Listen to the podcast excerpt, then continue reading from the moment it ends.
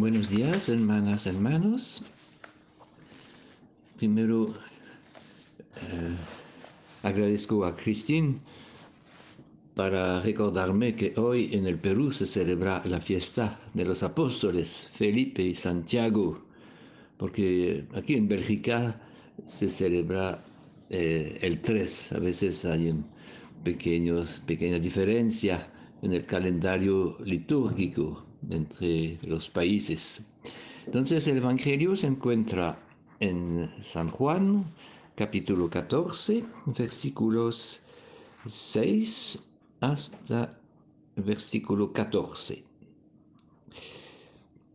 Jesús decía, Yo soy el camino, la verdad y la vida.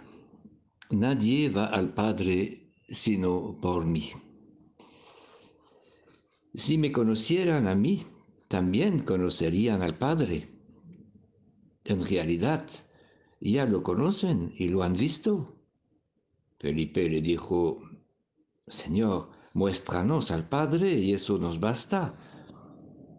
Jesús respondió, Hace tanto tiempo que estoy con ustedes y todavía no me conoces, Felipe.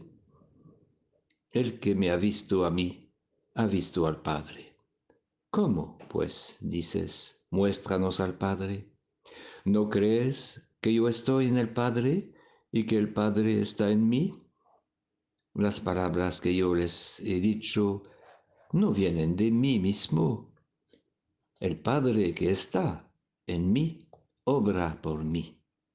Créanme, yo estoy en el Padre y el Padre está en mí al menos créanmelo por mis obras.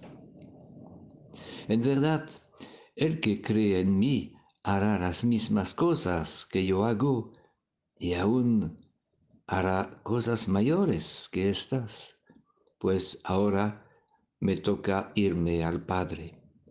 Pero lo que ustedes pidan en mi nombre, lo haré yo para que den gloria al Padre a través de su Hijo.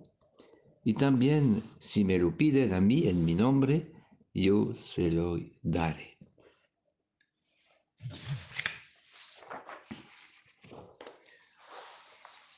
El apóstol Felipe es una figura muy simpática, un hombre muy presente y discreto, que pone en contacto con Jesús y actúa como intermediario es lo que ha hecho con su amigo Natanael para que conozca a Jesús. Es así a Felipe que unos griegos se acercan para pedir, quisiéramos ver a Jesús. Es Felipe que se exclamó con mucha espontaneidad en la última cena, Señor, muéstranos al Padre, y eso nos basta. Esta súplica dará a Jesús la oportunidad de una enseñanza fundamental a propósito de su relación con el Padre. Conocer a mí es conocer a Dios. Se ha encontrado con Jesús, ha visto a Dios.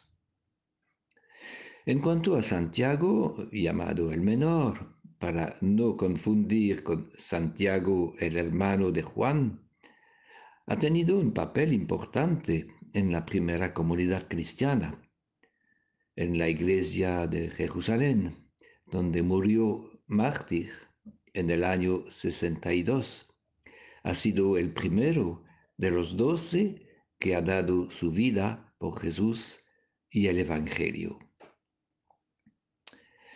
Celebrar la fiesta de dos apóstoles en el tiempo pascual es muy significativo porque expresa y resume lo que constituye lo esencial del testimonio apostólico. Cristo ha resucitado. Los apóstoles han dado su vida para dar testimonio que Jesús está vivo. Nosotros también somos llamados a ser testigos de la resurrección, testigos que Jesús es el camino, la verdad y la vida. A nosotros también, como a los apóstoles. Jesús nos pide continuar su obra para que el reino crezca. Si creen en mí, cumplirán cosas más grandes que yo. Eso Jesús lo dice a todos nosotros, y no solamente a Felipe y Santiago. Es una afirmación muy fuerte. Les aseguro, el que cree en mí, también él hará las obras que yo hago, y aún mayores, porque yo me voy al Padre.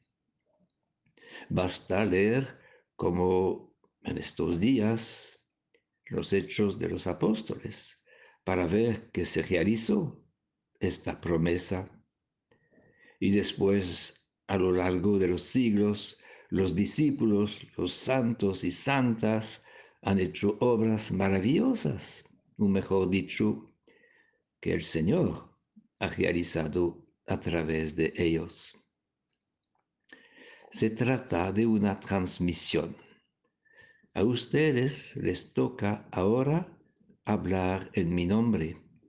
A ustedes les toca, ahora que me voy al Padre, cumplir las obras de Dios. Se trata de un testamento. Somos herederos. Nuestra responsabilidad nos compromete a hacer las obras de Dios. Y la obra de Dios es que lo divino penetra lo humano y lo inspira. Es nuestra misión divina, la misión de nuestras familias y comunidades, hablar y actuar para que crezcan los valores del Evangelio y que lo divino transfigure nuestra humanidad.